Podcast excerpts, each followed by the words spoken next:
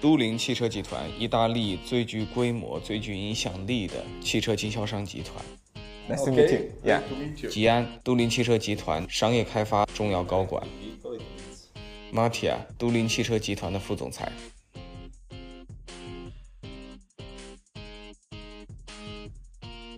If in 2030 or 2035 in Italy there will be 50% or 70% of the car will be the electric vehicle.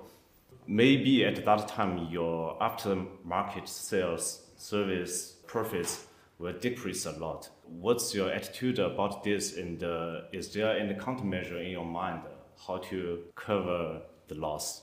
The first point is uh, we still need to understand uh, how uh, deep it will impact uh, the number of passage of the, of the car and how it will impact all the different voices for consumption of mm-hmm. spare parts. For sure, it will change a lot the after sales.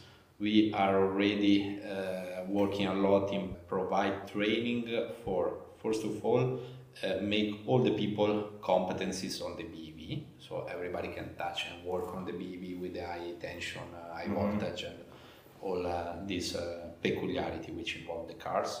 There will be two uh, opposite effects because the number of passengers is supposed to be less but uh, the number of customers will uh, stay in the official dealership uh, network will increase because the uh, competencies required to work on a car are higher. Two effects mm. will somehow compensate. We are not sure about uh, the dimension. Yeah. yeah. Mattia is mentioning this because in Italy, especially in Italy, and probably other southern European countries like Spain, like France, like Greece, we have a lot of independent uh, workshops. Okay. And uh, after some years, a customer tends to abandon the official network and go to an independent workshop. Yes, yes, same as China. Okay. The level of uh, uh, difficulty in uh, operate on a BEV uh, jointly with the longer warranty on the battery pack will drive more customer to stay in the official networks.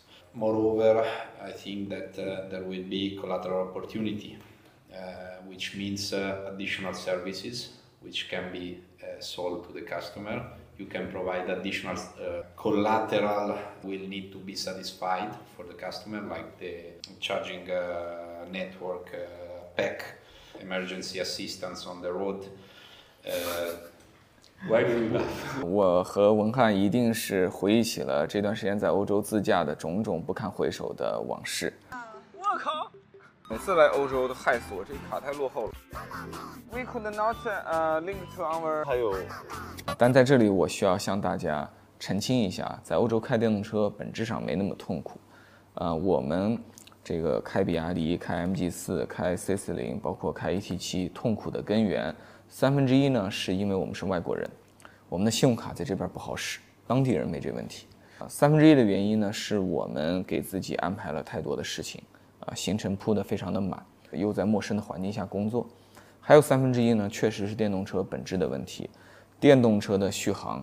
在长途出行的场景，就是比油车要糟糕很多，它的补能速度现在也慢很多。Actually, if you drive a petrol car, you you you don't have so many emergency time. But if you drive an electric vehicle on the highway, sometimes you you, can be tough. Yeah, you can be tough. Yeah.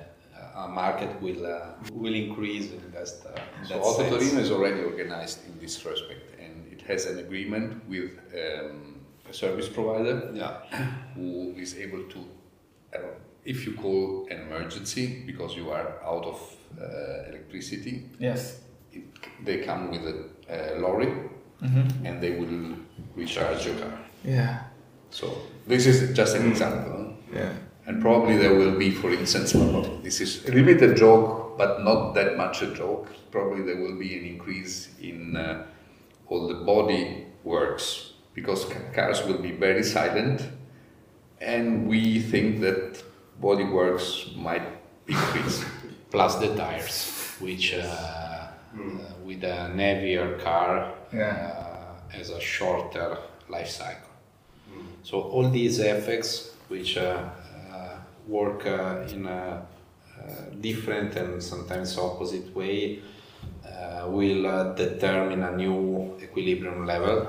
It's not gonna happen in one day, it's gonna happen in years. Even if in 2035 we will sell, uh, let's say, the 50% of the sales will be electric, still there is a, a mm-hmm. car park.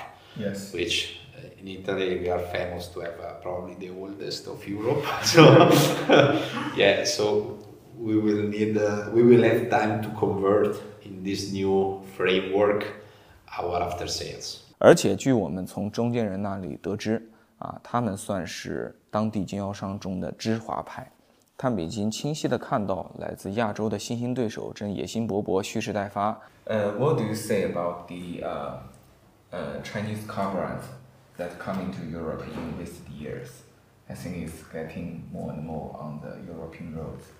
I think that uh, um, with the shift uh, on the BEV technology, uh, the OEMs of China uh, gradually gained in the past the, the right to compete in a very consistent way. The quality of the car uh, has increased a lot uh, along the years, and I think that now Chinese brands, as the premises to uh, jump in the Europe market and do a good job.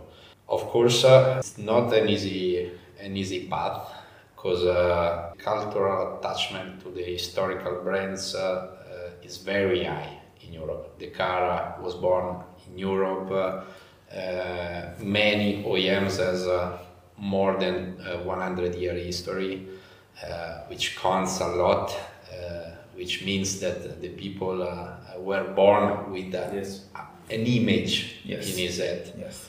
And uh, it's not for granted that having a good product uh, will place you uh, in the right way and uh, will give you the right to compete properly and gain your share.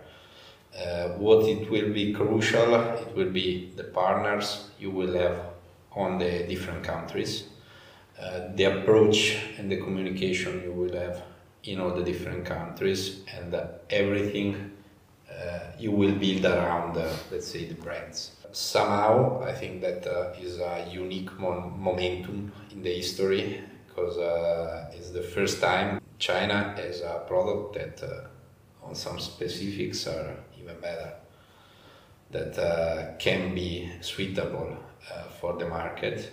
Uh, being present in this country in the right way and having the right connection the right story to tell uh, will provide a, a kind of goodwill to all the Chinese brand to be spent also in the other countries.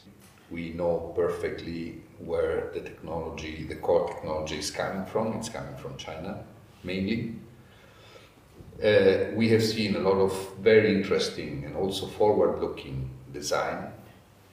Still, as Mattia was, was saying, entering to Europe deserves a sort of um, humble attitude, meaning that wherever you need, if I come into your house or into your house, I'm not supposed to tell you what you are going to do and to teach you. I'm supposed to try to understand the way you think and uh, how you will react on my proposals. We have, uh, in Italy, we have a, a, circulating car park, only cars, not trucks, not light commercial vehicles, only cars, passenger cars of 40 million uh, vehicles. Mm-hmm. Average age 12 years.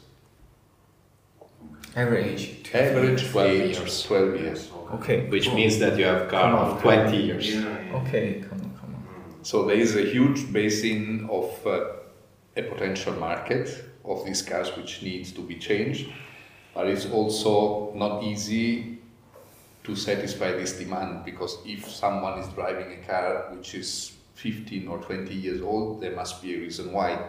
Yes. He is not changing it. Yes. 和吉安聊天，你会觉得特别有意思。虽然他出生于罗马，是一个意大利人，但在我看来，他身上有浓浓的那种英国腔调。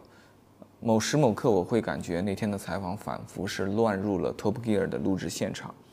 呃，讲话非常的像一个英国的老绅士，而且很含蓄，他不喜欢点破。他说有很多意大利人开着车龄二十年的车不去更换是有原因的，但他不肯说破这层原因。我自己有一些自己的理解啊，跟大家做一个分享。之一，他作为意大利人不愿意批评自己的同胞，说他们没有足够的经济实力去换新车。第二呢，这句话也是说给咱们万里迢迢从中国想要把汽车卖到意大利和欧洲的朋友听的，就是欧洲很多人真的在开二手车。便宜的二手车，老旧的二手车，你的新车或许很酷，你或许有很多的新技术，你或许比起同级别的欧洲汽车制造商的产品更有性价比。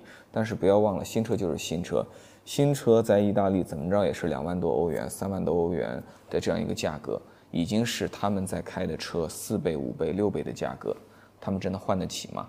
第三呢，如果今天有很多的人在开十五年、二十年前的车。你要理解一下他们的车上有什么样的东西，说不定是 CD 机，说不定甚至是磁带，啊，很可能连 CarPlay 他们都没有见过。在这个时候，你要把一些全新的东西 拿过去，并且让它很快的消化和接受，这就仿佛是今天你人在中国，一个三十岁的年轻人要求他六十岁的父亲拥有跟自己一样的生活方式，这不一定很容易被做到吧？Whatever I'm going to sell. whether it's a car or something different. One of the aspects which will be crucial in order to answer in a coherent way to the local market, to the European market, is for instance the size of the car. Yeah. What we have noticed yes. Yes. In, uh, in China is that everyone is building huge cars yes. for some reason. Yeah. Obviously, a huge car has a very interesting contribution mark margin economically, but there are not so many people who are able to buy it, or not so many people who have even the room where to put this car. You have seen Europe. Yes. You will experience a different situation going to Germany. Why? Because the greater part of the infrastructure in Germany is very recent. It has been reconstructed after the Second World War. Mm-hmm. Exactly. Not the same in Italy, not the same in France, because the countries as well. Spain, mm-hmm. all the southern countries, because the roads are smaller, they are older, part of the infrastructure is older, the, the, the city centers are smaller. You've seen that. So, in this respect, if you want to enter in Europe, you need somehow to bring coherent proposals. 从他的回答中，我们不难发现，他们对我们还是有相当程度的了解的，但我觉得比起他们对中国电动车的了解，更重要的是他们展现了他们对欧洲汽车市场的深刻理解。And there is some voice said that, uh, the emission regulation is somehow delivered knives to Chinese automotive. What do you think about it? I think that. Uh, uh, the European regulation has always been very strict. Euro 7, Euro 6 were not easy to, to be matched. Yeah. At least in, in a part of Europe, a deep, uh, a deep consciousness concerning the uh, environmental protection. So, going to more severe regulations is a direction which, from a political and administrative point of view you cannot avoid. The fact that all the European OEMs need to take up, to catch up, because Chinese products, Chinese OEMs are probably, in most of the cases, five to ten years technologically more advanced, is a fact as well. So it's about competition but for me, uh, we we went to the Torino Automotive Museum and uh, we saw the heritage of the European cars, especially for the Italian cars. There are so many technologies, heritages in the ICE cars, right? But now the emission regulation, it's it for me, it's somehow it's it's it's just like erase all the trophies, uh, all the glorious times And the memories. Yes, all the memories. And uh, you need to uh, how can I say, embrace a totally new world. And the new world, you need to uh, compete with China very fairly from the very same starting point. Do you think it's fair? Because as a Chinese, I don't think it's fair. I think that uh, it's about the development and the evolution of times. So there's a, an interesting, very simple example uh, which comes from the past. 100 years ago, 150 years ago, we had guys who were going around in the, in the cities selling ice.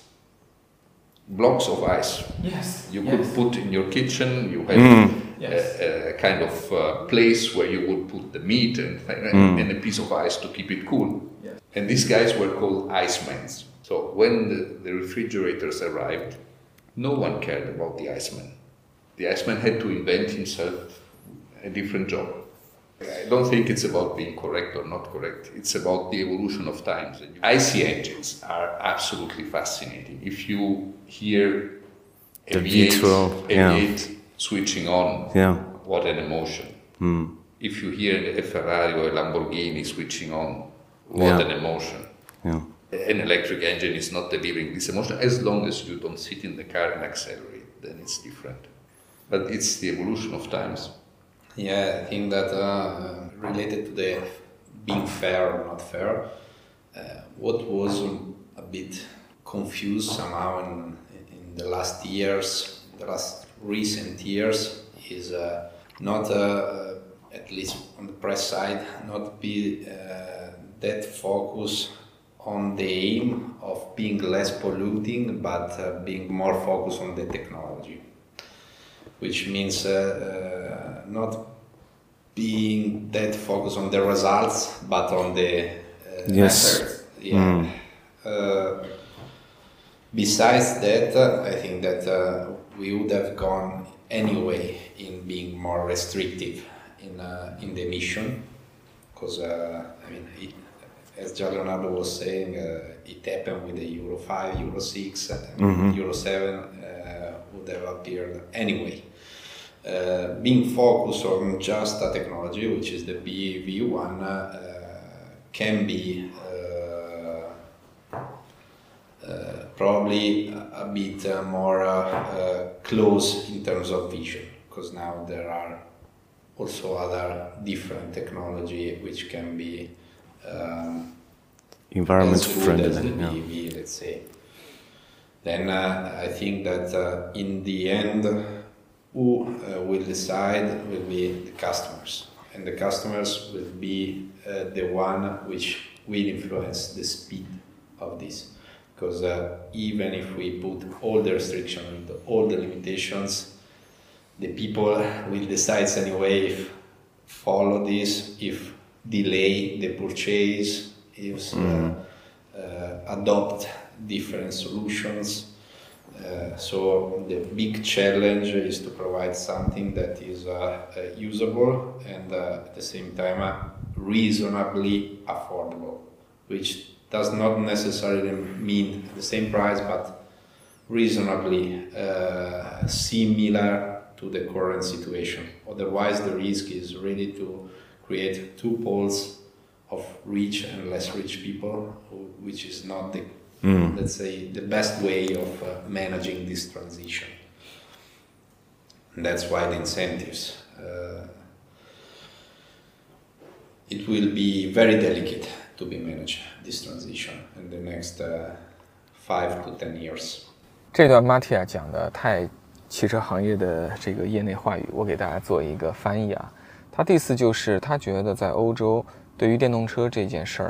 大家表现得太关注过程而非结果，啊，追求的是形式主义而不是这个事物的本质。如果你搞了一个电动车，啊，只要它是电动的，甭管这车造的好不好，甭管它尺寸大不大，甭管它在制造过程中消耗了多少能源和制造了多少碳排放，甭管它电耗高还是低，它都是绿色的，它都是环保的，都能拿补贴，都符合大趋势、大精神。但是如果你是个燃油车呢，你做再好，你也融合了一些混合动力这种呃节能减排的技术啊，然后你的这个油耗控制的非常好，空气动力学非常好，但不好意思啊，你就属于老势力。老趋势，属于注定要被历史长河所淘汰的那种产物。某种程度上，电动车是一种这个时代的真正确啊。我觉得马蒂亚说的非常好，这个问题出现在欧洲，也出现在中国啊。但从另一个角度，我也可以理解啊。这实际上是人类在进行改革过程中一种非常难以避免的矫枉过正。